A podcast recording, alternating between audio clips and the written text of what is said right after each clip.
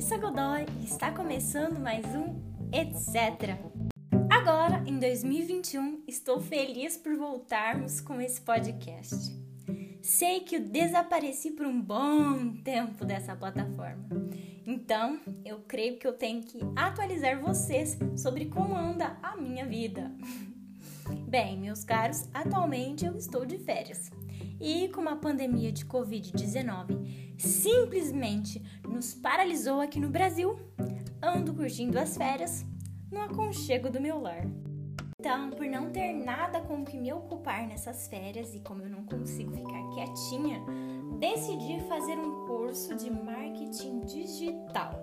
E vocês não podem imaginar o que eu descobri. Bem, nada novo debaixo do céu que não possamos polemizar, não é mesmo? E para andar de vez com esse podcast, frase temática de praxe. E hoje vai ser do livro Cerco de Lisboa, do José Saramago. E se trata de um diálogo, um bate-papo entre os personagens Raimundo Silva e Maria Sara. Raimundo começa: Diz-me como vives e eu saberei quem és. Maria responde: Pelo contrário, dir-te-ei como não deves viver se me disseres quem és. Raimundo, ando a tentar dizer-lhe quem sou. Maria, e eu a tentar descobrir como vamos viver. Agora eu vou começar a falar do marketing. Eu sei que vai ser um salto meio estranho para vocês, mas continuem aqui, vão vendo. Há muitas técnicas de marketing usadas para convencer uma pessoa a consumir algo sendo que um dos pilares dessas técnicas de venda consiste em convencer uma pessoa de que ela precisa de algo. Isso quer dizer, quer dizer que um bom marqueteiro cria demanda.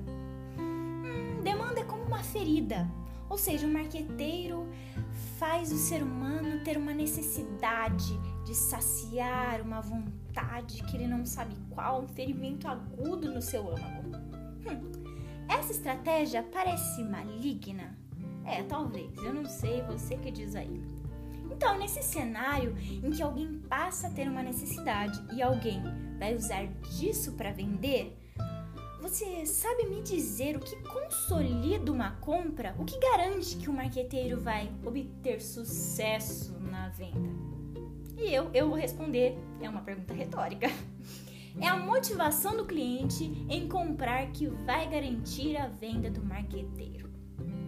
Bem, agora entramos em mais uma lacuna que eu vou ter que solucionar. O que é essa motivação do cliente? A motivação depende especificamente da característica desse cliente. Então, vou explicar melhor isso. Se um vendedor de óculos atinge um cliente e esse cliente é um adolescente de 12 anos, não remunerado, que não apresenta problemas visuais, mas que acredita que fica atraentíssimo de óculos.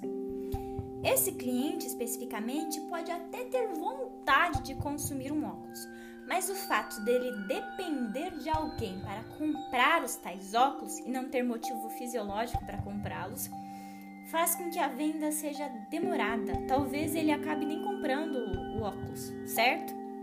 Por outro lado, essa venda poderia ser vantajosa caso o vendedor tivesse atingido um cliente assalariado que tivesse acabado de descobrir que é míope e astigmata. Isso porque a motivação para comprar seria muito, muito maior, o que aumentaria as chances de venda. A partir desse momento, eu sei que ficou claro para você, meu ouvinte, que quando um marqueteiro sabe para quem ele está vendendo, ele passa a ser muito mais eficiente em gerar consumo. Isso é óbvio, não é? Eu sei que é óbvio para você. Por isso, esse não é o alicerce da nossa discussão de hoje. Com base no que você já ouviu, eu queria te explicar que existe um conceito denominado de buyer persona. Então, a partir disso, continue visualizando o marqueteiro. O objetivo do marqueteiro é alcançar pessoas para, para que elas sejam influenciadas por ele, correto? Gerando, porque ele possa gerar demanda. Para que isso ocorra, o marqueteiro cria o quê? Um alvo, alvo consumidor, que na verdade é uma espécie de personagem que ele monta para que ele consiga atingir de forma mais rápida aquela pessoa com as suas ideias. Isso é legal, não é? Ele faz isso por meio do, de um comportamento digital, ou seja, por meio de dados reais de mídias de relacionamento. E isso, esse personagem que ele cria, que tem dores e pulsões tanáticas, que ele abstrai de dados reais de redes sociais, é denominado de buyer persona. Peraí, peraí, esse podcast não veio para causar ansiedade em ninguém, medo ou criticar a nova era digital, em que tudo está online, essencialmente os nossos dados mais profundos e secretos. Ou etc., eu faço apenas para questionar e passar informações para vocês. Como eu sou muito aberta com vocês, vou compartilhar algo que eu penso. Hum.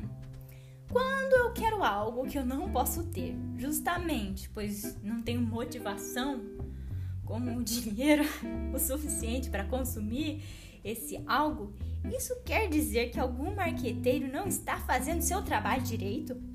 O qual seria o de me convencer a todo custo que eu preciso de algo até me endividar? Ou será que o tal marqueteiro está apenas errando a persona de sua venda, ou seja, me atingindo sem querer. O que também poderia dizer que eu estou desejando algo à toa. Muito de saber a resposta que você que me ouve poderia me dar. Tenho muita curiosidade de conhecer todos vocês. Mas eu vou dar logo a resposta. E lembrando de Raimundo, ando a tentar descobrir quem sou. Eu creio como Raimundo quando buscamos estar cientes do mundo em que estamos inseridos, sabendo quem somos, dificultamos o papel de Maria ou de qualquer maqueteiro em tentar nos manipular e definir o nosso perfil de vida, né, te fazendo comprar ou querer comprar algo. Com isso, eu também quero dizer que pensar e entender sobre a era digital e o consumo instaurado nele nos dá liberdade para agir e controlar nossa barra persona fui muito Matrix agora. Eu tô tirando totalmente o poder do marqueteiro em indicar o que eu, eu devo, o que eu tenho necessidade.